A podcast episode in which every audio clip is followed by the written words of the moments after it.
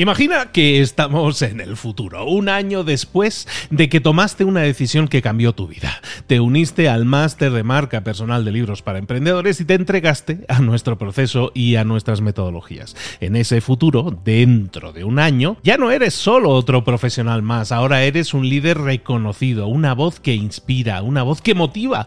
Tu marca personal brilla ahora con claridad y con propósito. ¿Recuerdas cómo sentías curiosidad y emoción al inscribirte al máster? ¿Recuerdas las dudas que desaparecieron a medida que avanzabas en el programa? Cada módulo, cada mentoría te acercó más a ese futuro de éxito que ya, ahora sí, ya tienes. Tus ganas, tu trabajo, tu energía te generaron ese resultado. El máster fue la brújula que te dijo hacia dónde redirigirlos para tener esos grandes resultados. Mira ahora todo lo que has logrado, un año después del máster. Tu red de contactos se ha expandido, tus ingresos han aumentado y lo más importante, te sientes ahora una persona realizada y segura en su camino. Impactas y transformas la vida de otros muchos. Has iniciado una cadena de favores que va a seguir creciendo cada vez más. Y apenas hace un año que iniciaste el máster. Abre los ojos, vuelve al presente y toma esa misma decisión que visualizaste ahora mismo. Visita librosparaemprendedores.net barra marca. Ese futuro te está esperando a ti. ¿Estás listo? ¿Estás lista para hacerlo realidad? Reserva tu entrevista conmigo directamente en librosparaemprendedores.net barra marca. Hola, hola, esto es Mentor 360 y hoy vamos a ver 6 pasos para hablar en público. ¡Comenzamos! Aquí comienza Mentor 360, el podcast que te trae los mejores mentores del mundo en español para tu crecimiento personal y profesional. El podcast que motiva desde buena mañana con un líder, Luis Ramos. Y con otro líder, Juanma Ortega, juanma.com. ¿Cómo estás? Oye, estoy echándome flores siempre, no, me, no merezco. No bueno, yo las siento, ¿eh? Arroba libros para emprendedores, te juro que las siento. Yo cuando digo algo así lo tengo de corazón. Eres un tipo al que admiro. Es que desde la admiración es fácil decir las cosas. Es mutuo, es mutuo, sabes bien desde hace muchos años que es mutuo. Oye, hablar en público, que últimamente, esto, en estos últimos días, la semana pasada estábamos hablando de eso también, no, estos días pasados estábamos hablando de, cómo convertirnos en speaker, del miedo que a veces podemos tener, ¿no? Y, y empezar a hablar en público puede ser algo que la gente esté obligada a hacer porque en su trabajo, en su perfil de trabajo estén obligando a hacerlo y si no, mucha gente ya está empezando a entender que hablar en público es una herramienta muy útil, muy necesaria para tu posicionamiento personal, ¿no? De hecho, eh, puedes hablar en público aunque sea cuatro personas, eh, o, al comité de empresa, o a los accionistas, o a la junta, o a tus jefes. O sea, en una reunión en la que es importante sacar... La reunión de vecinos.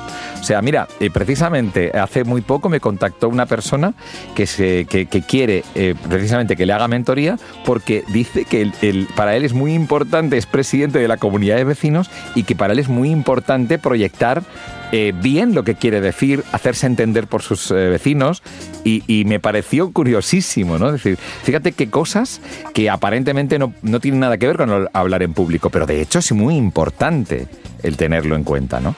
Entonces, si te parece, Luis, damos seis pasitos, los seis pasos que se corresponden con las seis jornadas, con las seis, vamos, las seis mentorías que doy, cuando doy las mentorías, si te parece, los seis pasitos para llegar a ese final que es el hablar en público y no tenerle miedo a la experiencia.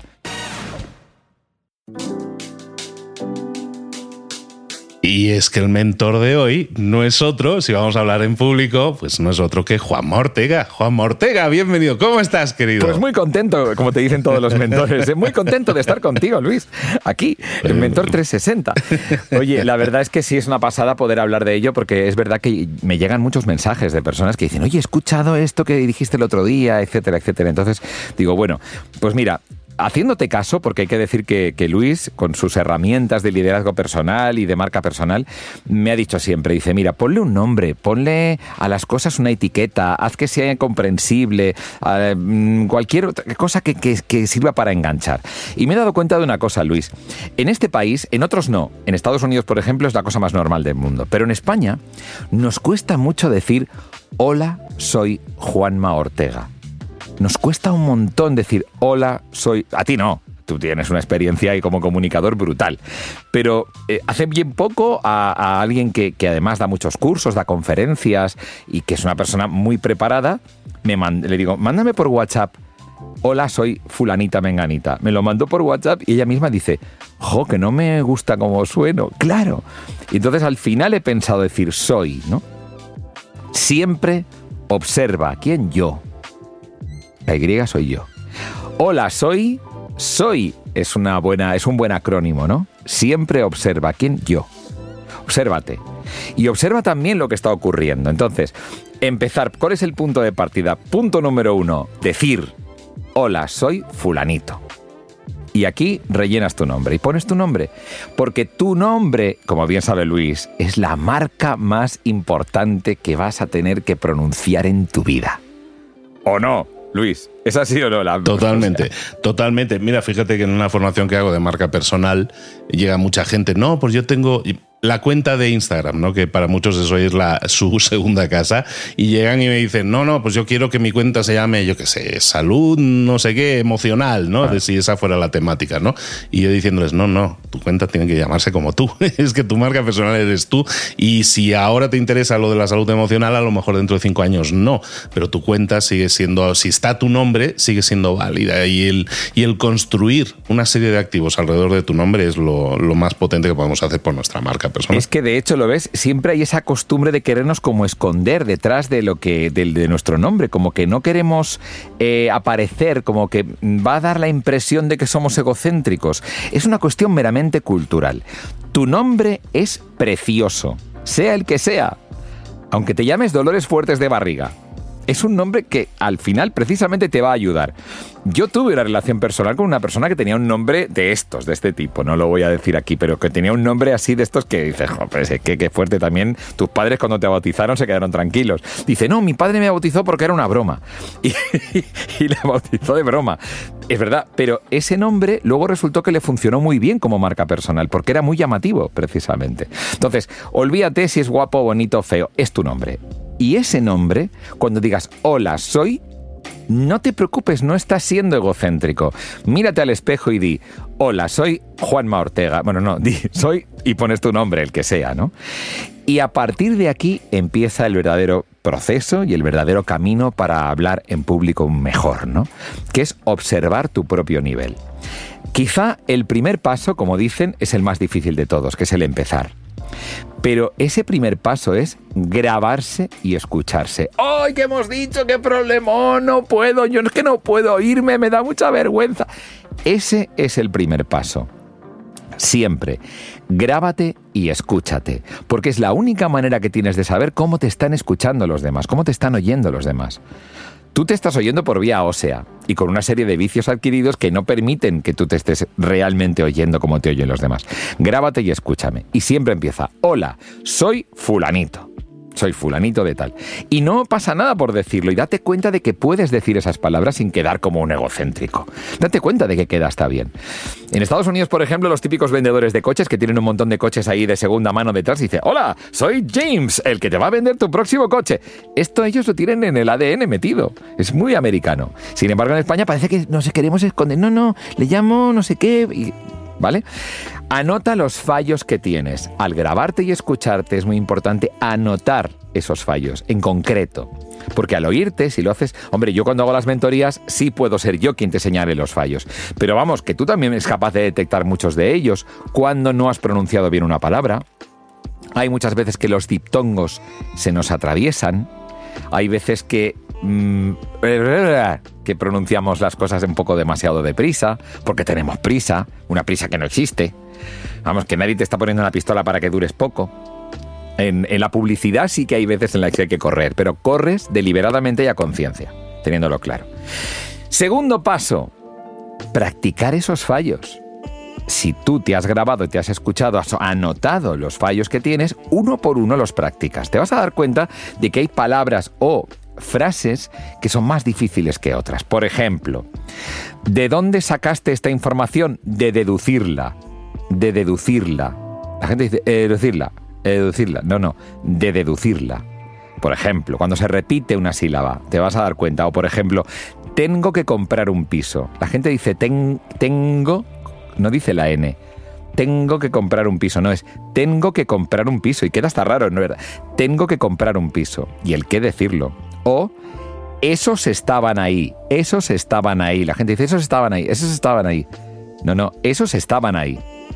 Si te das cuenta de estas frases que dices mm, regular y las practicas y las practicas hasta que te salen bien, se está creando ya en tu subconsciente el resorte para que cada vez que te encuentres un diptongo, una sílaba complicada, una sílaba repetida, ya vocalices mucho mejor. Y hablando de vocalizar, vamos con el paso número 3, que precisamente es vocalizar. Es decir, decir las vocales.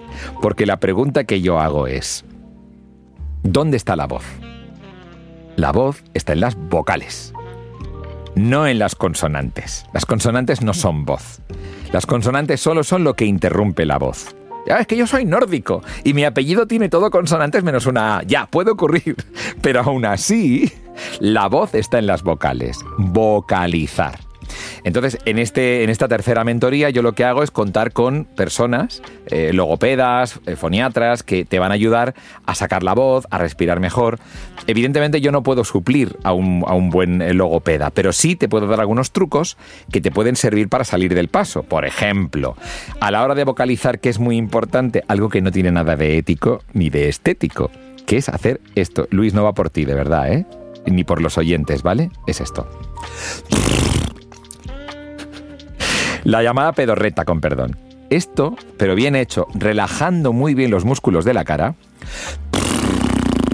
procurando no salpicar demasiado. Esto durante mucho tiempo, permitiendo que se relajen los músculos de la boca. Muchas veces muy largo, de verdad que relaja y va muy bien. Yo recuerdo un, un, concierto muy especial, solidario, en el que estaba Pau Donés, jarabe de palo, entré con el micrófono. Atención, entramos en el camerino de jarabe de palo y estaba Pau Donés haciendo... y salió en antena. Pero quiero decir con esto que muchos artistas lo hacen y lo hacen para calentar antes de salir a actuar. ¿no? También vocalizar son vocales, por lo tanto acostumbrarse a mover mucho la mandíbula. Nos va a parecer mentira el darnos cuenta de que se trata de mover la parte de abajo de nuestra cocorota. O sea, nuestra cabeza abajo tiene la mandíbula, amigos, y la mandíbula da mucho de sí y se mueve. Pero se mueve mucho, más de lo que mueves normalmente cuando hablas así. Si hablas así, la mandíbula no la mueves, pero la gente te puede llegar a entender, sí, pero no te... No, no. Mueve la mandíbula hacia abajo. Para eso, yo recomiendo un ejercicio que es recordar las vocales, pero no como nos las enseñaron en el colegio sino por orden de amplitud, de más cerrada a abierta y de nuevo cerrada. Tomamos aire y, e, y así practicaremos el movimiento de mandíbula. Y e, en este orden va de cerrada a más abierta que sería la, la A, es la más abierta, lógicamente, y luego OU. I, E, A, O, U, en este orden. Así abriremos y cerraremos la mandíbula. Respiración. Es bueno que sea diafragmática. ¡Ay, Dios mío! Respiración diafragmática. ¿Tengo que ir al médico? No, es muy sencillo. Te pones una mano sobre el pecho y otra sobre el ombligo. Te tumbas en posición horizontal y procuras que al respirar solo se mueva la mano que está sobre el ombligo. Eso es el mejor ejercicio para generar respiración diafragmática. ¿Vale? Mano en el pecho, mano en el ombligo, nos tumbamos. Primero nos tumbamos y luego la mano en el pecho, mano en el ombligo. Y mover cuando respiramos solamente la mano del ombligo. La del pecho tiene que estar firme. ¿Qué nos vamos a dar cuenta? Que al principio es como, uy, qué raro. Y tendremos, tenderemos a hinchar también la mano del pecho. Es normal porque hemos estado hinchando solamente lo que es la parte superior de nuestros pulmones. Y es muy interesante si llenamos completamente los pulmones porque hay partes de nuestros pulmones que incluso no se han ventilado en días. Y eso provoca incluso mal aliento. O sea, es importante introducir aire hasta el final. Relajar la musculatura que rodea el aparato fonador Por ejemplo, los músculos del cuello. La extraordinaria rigidez de la que haces gala después de estar tantas horas delante del ordenador no juega a tu favor a la hora de hablar bien. Por lo tanto, ¿cómo relajamos los músculos que tenemos en la garganta? Hombre, pues sí, nos podemos masajear. Pedir que alguien nos masajee por la parte de atrás. Está muy bonito también y si es tu pareja, pues mejor. Un masajito de cuello sin distraerse. Pero sí está bien el hacer un poquito de masaje de lo que son los músculos del cuello. Y hay un ejercicio que también va muy bien, que es decir que sí, pero muy despacito y de forma muy relajada, notando cómo se tensan los músculos del cuello. Luego que no, intentando que la barbilla toque con el hombro, primero a la izquierda, luego a la derecha, muy despacio y de forma muy relajada. Decir, no sé, es decir, inclinar la cabeza oreja contra hombro hacia un lado, oreja contra hombro en el otro lado. Y luego ya uno, ya que es lo más, que es decir, soy fantástico, que es girar la cabeza como diciendo, ay, mi melena al viento. Este movimiento circular de nuestra cabeza nos puede ayudar a relajar un poquito los músculos que hay alrededor del aparato fonador. Con todo esto más o menos ya habrás calentado un poquito y lo vas a notar enseguida. Hay quien se pone un lápiz, hay quien hace estas cosas. Yo no soy muy partidario del tema del lápiz, me parece que hay otras maneras de favorecer que tu boca vaya sueltita y, creo que se quedan mucho más que, lo del lápiz. Cuarto paso. Dime, Luis, perdona. No, no, estaba pensando en lo del lápiz. Yo cuando había estudiado algo de, radio y, temas de vocalización, precisamente me hablaban de lo del lápiz, ¿no? Que ahora lo sacabas, el del lápiz de aquí mordiendo como perro con el palo, digamos, y hablar, ¿no? Y hablar. Y eso nos decían que era para ejercitar la lengua. Muchas personas a lo mejor son la lengua no la utilizan demasiado en, toda su amplitud de movimientos, digamos, ¿no? Cuando hablan y entonces ese ejercicio, la lengua es un músculo, nos servía para muscular un poco más la lengua. Entonces tú dices que no es realmente tan necesario. A ver, hay otras cosas que son mejores. Esto yo siempre diré que el logopeda es el que te tiene que dar las instrucciones y ver tu caso concreto, porque no todo el mundo es igual. Efectivamente, si tienes la lengua un poquito vaga, por lo que sea, pues va muy bien. A mí, sin embargo, el ejercicio que más me gusta es este. Esto parece. Es que no es nada estético. Esto, Luis, a mí me da mucha vergüenza hacer lo que me estás viendo en directo ahora mismo y es. Pero es. Pero esto, esto va muy bien. Y luego también hay otro ejercicio para fortalecer la lengua que es estirarla hasta la punta de la nariz. No llegas, pero es intentarlo este ejercicio o bajarla hacia abajo todo lo más que puedas, sacándola al máximo que puedas. Este ejercicio efectivamente fortalece la musculatura de, la, lengua, sin necesitar usar un lápiz, que en el es mm, algo que, bueno, sí, cuando te sacas el lápiz dices, uy, qué bien voy ahora y qué bien hablo, qué maravilla. Bueno, pero es un, como una muleta. Eh, es mejor aprender a hacerlo sin ningún, sin ningún recurso externo, ¿sabes? Clarísimo. Bien. Cuarto punto para hablar en público. Porque si digo que el sexto es ya mm, ponerse delante del escenario, hablar en público, ya la gente dice, uy, qué miedo. Entonces, no, no, vamos a ir por pasos. Paso cuatro, la seguridad. ¿Y la seguridad de dónde la obtenemos? Pues tenemos un recurso muy bonito para obtener seguridad al hablar, que es la memoria. La memoria es lo que nos define, como decía Napoleón. La memoria es todo cuanto somos. Favorecer la memoria, ¿cómo lo podemos hacer? Haciendo ejercicios mnemotécnicos. Entonces, por ejemplo, había un ilustre político eh, durante el siglo pasado en España que preparaba sus discursos mientras se vestía. Entonces se iba vistiendo y él se iba colocando cada prenda y con cada prenda recordaba un concepto. ¿Cómo lo hacía? Las asociaba. Me toca ponerme la camisa pues tengo que hablar de el dinero que se va a destinar a agricultura. Y se imaginaba a un agricultor con la camisa, vamos, de color verde fosforito, algo que le llamara mucho la atención. Entonces, por ejemplo, en mis mentorías sí doy un, un sistema mnemotécnico muy bueno que te permite hasta 100 cosas almacenarlas. Yo ya no hago la compra con lista. Yo la lista la hago mentalmente y mi hijo y yo jugamos a eso, a decir, venga, en el 1 que metemos, tal, en el 2 metemos la leche, en el 3 de gatos, en el 4 tal. Y vas a la compra, incluso te va muy bien porque cuando pasas por el pasillo correspondiente ya vas viendo las cosas que necesitas, sin necesidad de andar mirando la lista. O sea, realmente la mnemotecnia nos puede ayudar mucho a tener seguridad, memoria. ¿Llevarlo apuntado es posible? Sí, pero ¿cómo miras al papel? Es decir, hay gente que lee los discursos o lee lo que tiene que decir Eso puede llegar a ocurrir y hay que tener estilo a la hora de leer y a la hora de mirar. No mirar hacia abajo y dar la cocorota o dar la coronilla a nuestra audiencia, sino que a lo mejor elevando el papel o mirando, alternando la mirada entre el público y el papel, el papel y el público. Hay diferentes maneras de hacerlo, pero lo más importante es sentir la seguridad de que lo tienes apuntado o lo tienes apuntado mentalmente, que esa es la mejor. Yo he experimentado las dos cosas, Luis, tanto tener los ítems apuntados o tenerlos memorizados, y sale infinitamente mejor y con más credibilidad si los tienes memorizados. Porque lo vas a expresar de una manera tan, tan, tan propia, tan tuya, que la lectura quizá nos conecta más con el lado, con el lado consciente, quizá con el hemisferio izquierdo, con la lógica, ¿no? Entonces, poder ser creativos a la hora de contar algo, porque estamos recordando que esa camisa que llevaba el campesino era muy llamativa, nos va a permitir explicarlo de una manera mucho más creativa. Ese sería el cuarto paso. Quinto paso, entretenimiento y postura.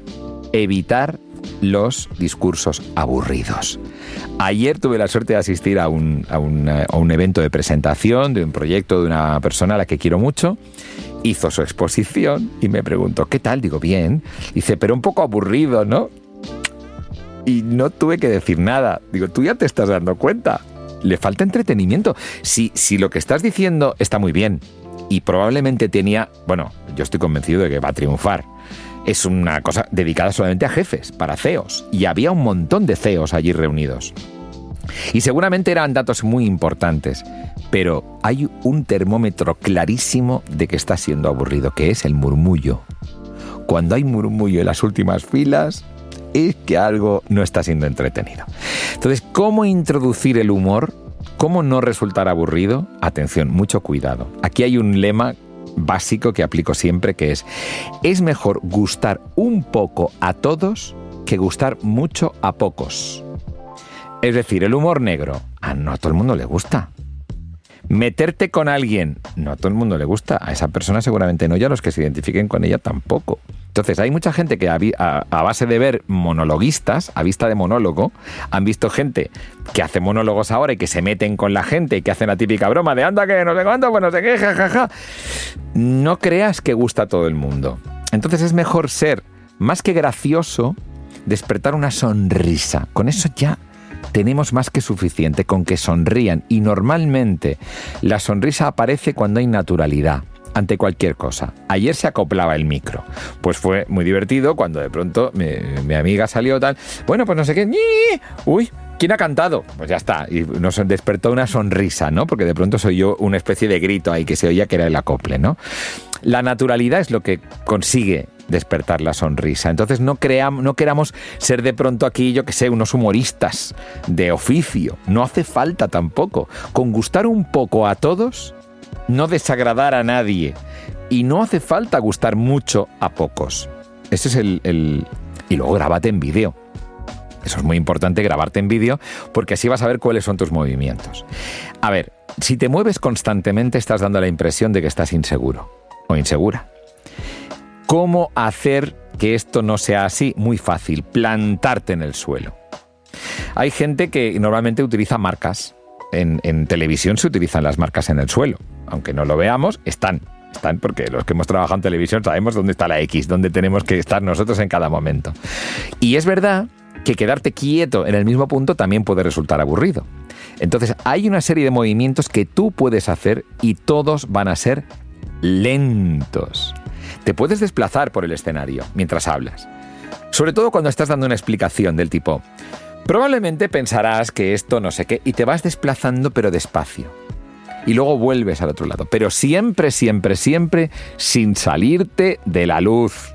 Que esto es muy importante. Entonces delimita el espacio en el que te puedes mover. Procura que tus movimientos sean no excesivamente rápidos, que sean lentitos. Ve despacio. Comunica con armonía, con tranquilidad. Si ves que la gente se pone a hablar, no te pongas nervioso porque en la comunicación hay un elemento también que es muy importante, que es la circunstancia. Pero no deja de ser un elemento. Entonces, si analizas muy bien ese elemento, la circunstancia, y dices, bueno, vale, la circunstancia es que aquí hay gente con ganas de hablar y no siempre tiene que ser porque tú no estás siendo divertido. A lo mejor es que hace mucho que no se ven. Entonces no deja de ser una circunstancia. Si es una circunstancia que tú puedes eh, pues decir, bueno, mira, pues oye, no pasa nada, que hablen, los que me están escuchando ya me escuchan, pues adelante. Ya está la circunstancia trabajada, tú sigues en tu discurso. ¿Que puedes decir pedir eh, silencio? Hazlo de manera amorosa y con tranquilidad, sin necesidad de ponernos de mal humor. Hola, ¿qué tal? Oye, no, que decía, cuando podáis, si podéis atenderme, no, que es que estoy aquí para hablar y eso, si podemos, eh, gracias, con naturalidad y con buen rollo, en plan de, oye, no os importa, es que, mm, a ver, que, que igual os interesa lo que hay aquí. No lo sé, hay diferentes maneras. Lo importante es que encuentres la tuya, que sea natural y sobre todo que no quede de mala leche, que es que yo he visto gente que empieza, ¿nos callamos? Pues no sigo hasta que no se callen. Y esto arruina tu reputación y tu marca personal se va abajo, como diría Luis, seguro. Que no te pillen de mal humor nunca o de mala leche. Bien, último punto, no lo escuches si no has pasado por los anteriores. Trabajar el miedo escénico. A ver, tenemos que ir de menos a más. No pretendamos de pronto ya enfrentar, como, como he tenido la oportunidad de hacer, a un pabellón lleno eh, en, Zaragoza, una cinco marzada, o, en el pabellón Príncipe Felipe, 10.000 personas, y yo ahí presentando a grupos musicales. Porque eso eso es ya un, nivel. Pero yo te voy a decir una cosa. Ayer, por ejemplo, en el momento de hacer una pregunta ante los, los CEOs que había en la reunión de ayer, yo pasé también un poco de nervios. Es decir, no pensemos que nos vamos a como vacunar contra la inquietud, el nerviosismo ese previo a hablar en público. Es hasta bueno que tengamos esa cosa de, bueno, ahora, ahora pregunto yo, ahora pregunto yo, ¿eh? porque también es una de las cosas de hablar en público, poder preguntar. Ya sabéis lo que dicen, ¿no? Que el que pregunta es ignorante, pero el que no pregunta es ignorante toda la vida.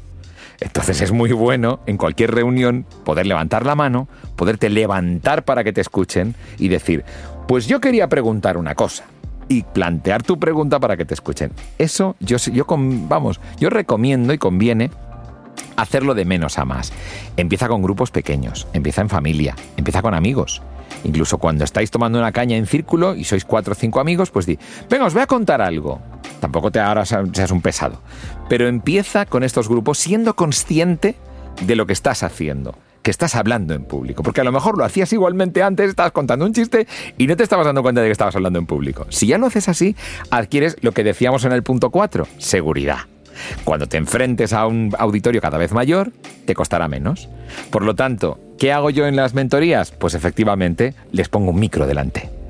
Es que el micro impone mucho solamente la presencia de un trípode con un micrófono, ya la gente hace, ¡ay! ¿Que tengo que hablar por aquí? Sí, pero si no está enchufado, da igual, ya, pero es que veo el micrófono. Bien, es un primer paso. Luego ya nos grabamos, luego ya buscamos público, luego ya hablamos en público y a partir de aquí ya empieza lo que es todo, todo el tema de, vamos, de lo que es tu proyección a nivel de hablar en público, que por cierto conecta muy bien con tu marca personal. Es uno de los caminos, de hecho, eh, veíamos hace unos días, que es uno de los caminos en los que puede ser incluso financieramente muy atractivo, ¿no? Para el que se quiera dedicar profesionalmente. Y ese eh, no quiere decir que sea fácil el camino, como cualquier otro trabajo requiere un desarrollo, en este caso de una serie de habilidades, ¿no? Como decir, un unique set, of skills que decía aquel, ¿no? Que es no solo saber hablar en público, no solo saber eh, comunicar, no solo saber moverte, sino también crear contenido que sea interesante, entretenido, que, que expliques una historia a la gente y se quede embobada escuchándote. Y eso son horas y horas y horas de vuelo, ¿no? Pero hay que empezar por algún sitio y está claro que estos pasos bueno, yo creo, no solo te van a llevar a, a, un buen inicio, yo creo que con estos pasos, si los haces a conciencia, vas a tener un grandísimo nivel. Eh, tú y yo sabemos, y no vamos a señalar a nadie, que hay mucha gente hoy en día en escenarios que habla y dices, mm, a lo mejor no ha hecho ni el 1, ni el 2, ni el 3, ni el 4, el 5, ni el 6, ¿sabes? Hay gente como que la ves que le falta, le, le, falta.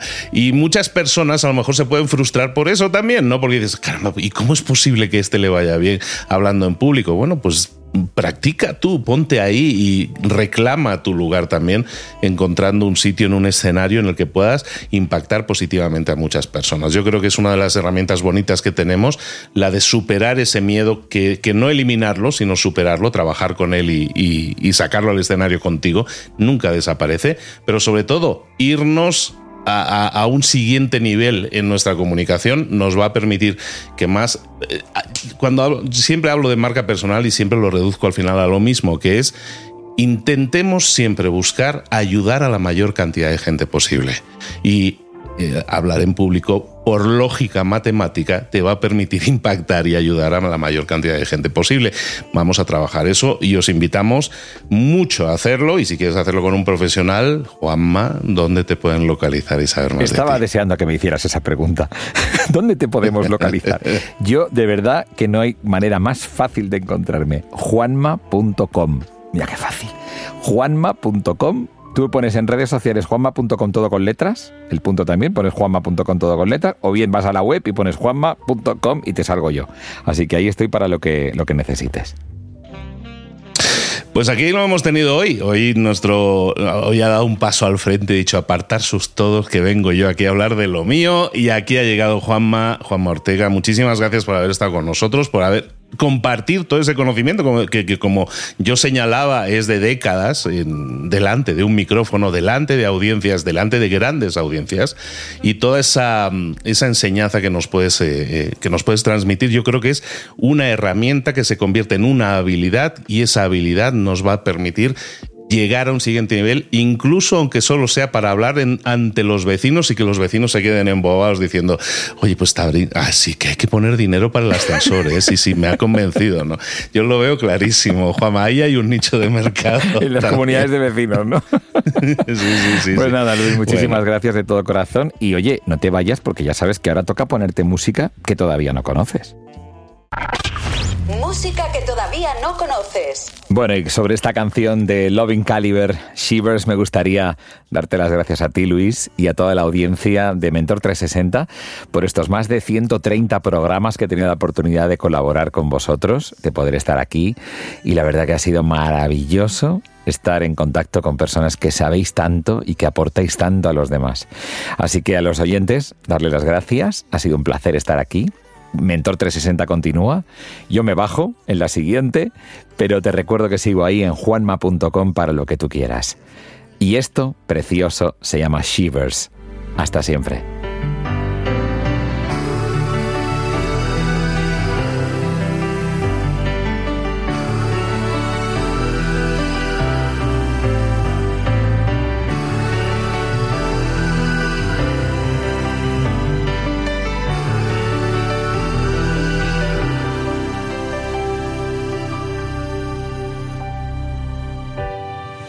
Just for a minute I'd fall asleep and not dream about you.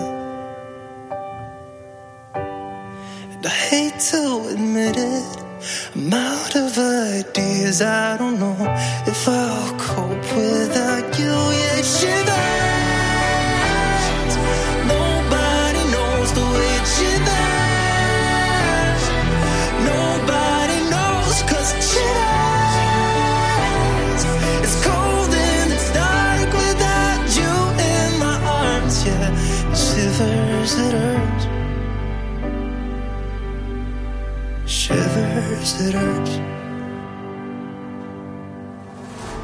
Si una de las ideas que hemos comentado hoy resuena en ti, te llama a ponerla en práctica, entonces define el paso más pequeño posible, el gesto más mínimo y hazlo ahora mismo. En lo personal o en lo profesional, expandir tu red de contactos, mejorar tus relaciones con los demás, aprender alguna cosa nueva, poner en práctica una pequeña técnica que te ayude, que te sume, todo suma pero solo si lo pones en práctica, no si piensas en ponerlo en práctica. Tienes que ponerlo en práctica, pasar a la acción. Acuérdate de este ingrediente secreto también. El ingrediente secreto es la actitud, tu actitud.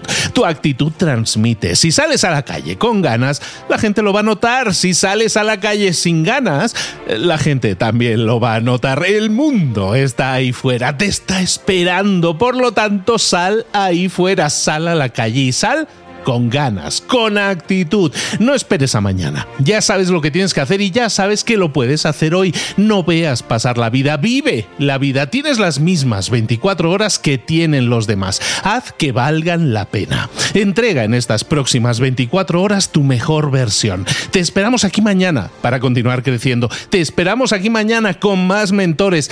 Pero el día de hoy está completito delante de ti. Así que ponte en pie, pisa fuerte, respira hondo, sal ahí fuera y conquista tu día. ¿Eres un coach, consultor, emprendedor digital o un profesional independiente? Apasionado por tu área de conocimiento, te presento entonces mi máster de marca personal. Es un viaje transformador de seis meses diseñado para ti y que lleva ya más de 10 ediciones funcionando y ayudando a cientos de profesionales como tú a destacar, a sobresalir, a convertirse en referentes. En el máster de marca personal vas a aprender a construir y escalar tu propia marca personal, convirtiéndote en esa voz líder en tu sector mientras construyes además más un negocio sólido y rentable. Como Celia, por ejemplo, que pudo dejar su trabajo a tiempo completo para dedicarse a su pasión, las finanzas, y ahora lidera una escuela con miles de alumnos a los que ayuda a transformar sus finanzas y factura además 6 y 7 cifras y tiene millones de seguidores. Gracias al máster, su sueño pasó de ser una idea a una realidad rentable y reconocida. Este es el momento